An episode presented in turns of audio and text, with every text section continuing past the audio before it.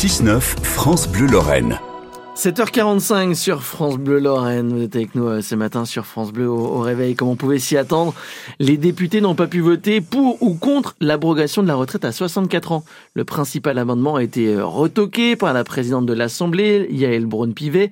La France Insoumise annonce déposer une motion de censure contre le gouvernement. On en parle donc ce matin avec François Laval, directeur de Sciences Po à Nancy. Bonjour François Laval. Bonjour. Bienvenue sur France Bleu Lorraine.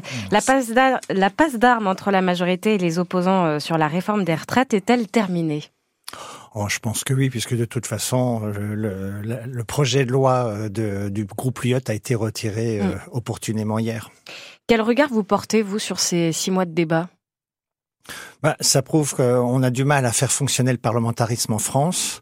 Et puis, que si on veut un régime plus parlementaire à l'allemande, il faudrait aussi que les groupes politiques soient un peu plus, euh, euh, comment dirais-je, respectueux euh, des règles et de fonctionnement, et puis de chaque groupe. Respectueux, c'est-à-dire parce que au final, le- les députés n'ont pas pu voter euh, cette mesure des 64 ans. Oui, parce qu'en fait, c'est l'application de la Constitution de la Ve République qui a été voulue par Charles de Gaulle pour sortir des errements du parlementarisme de la Quatrième République. On, on l'a dit, le groupe indépendant Lyot a retiré hier cette proposition de loi pour abroger les 64 ans. Je vous propose d'écouter ce que disait le député musien Bertrand Pancher hier à la tribune, qui portait donc lui euh, cette mesure clé. Une règle d'or, le Parlement vote la loi, c'est l'article 24 de la Constitution. Vous nous avez empêchés de voter, vous avez osé le faire, mais vous êtes devenus complètement fous. On entend la colère et le désespoir de certains parlementaires. À aucun moment on disait les députés ont pu voter sur ce recul de l'âge de départ. Euh, Est-ce que vous, qu'est-ce que vous pensez de l'opposition qui parle de déni de démocratie? Oh, c'est exagéré. Chaque, chaque opposition parle toujours de déni de démocratie. C'est l'application, en fait, du fonctionnement des règles constitutionnelles. Il y a eu un vote sur la, sur la motion de censure, puisque le, la première ministre avait déposé, donc l'article 49.3 avait posé la question de confiance. Donc il y a eu un vote. Euh, voilà, c'est, on a toujours ce même débat. Il suffit de reprendre les, les débats euh, parlementaires euh, lorsque la gauche est au pouvoir, lorsque la droite est au pouvoir, pour constater qu'en fait, on est toujours dans la même idée, déni de démocratie, en sachant que de toute façon, c'était une opération derrière politique. L'idée, c'était de montrer qu'il y avait un vote à la, nominal à la vote à l'Assemblée nationale, parce que de toute façon, la loi est votée par le Parlement, pas uniquement par l'Assemblée nationale. Comme le Sénat avait voté la réforme, de toute façon, cette proposition Il y avait des ajustements chance. qui avaient été proposés par le Sénat et qui ont finalement euh, qui n'ont pas été retenus. Euh, Oui. Ce qu'on entend aussi dans cet extrait, c'est euh, ce que je disais, le- le- le- la colère.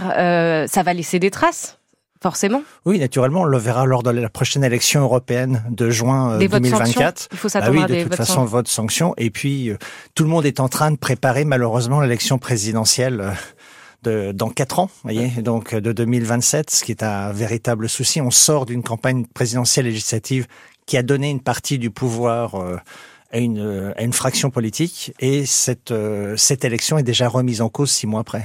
Et qu'est-ce qui peut euh, venir maintenant euh, pour le gouvernement? Est-ce qu'il faut un remaniement? Est-ce qu'il faut dissoudre l'Assemblée nationale? Emmanuel Macron ne se fera pas harakiri. Il va pas dissoudre l'Assemblée nationale puisqu'il sait très bien qu'il perdra là la majorité. Normalement, dans un régime parlementaire euh, bien constitué, il devrait euh, proposer un gouvernement d'alliance avec euh, les Républicains. Le 14 juillet, par exemple, euh, d'ici là, on n'attend pas de prise de parole d'Emmanuel Macron. Non, il le fera jamais. Simplement, il va. Il est possible qu'il change de gouvernement puisque la première ministre a été lessivée dans cette euh, opération aux retraites. Mm. Il faut préparer les élections européennes. Et comme Emmanuel Macron a cette image du pro-européen, il faut relancer la dynamique, peut-être avec un nouveau premier ministre et avec un nouveau gouvernement. Merci beaucoup, François Laval, directeur de Sciences Po à Nancy. Merci d'être venu en studio euh, pour euh, répondre à nos questions sur France Bleu Lorraine. Belle journée à vous. Merci. à tous les deux. Entretien retrouvé sur FranceBleu.fr. 7h50. On va parler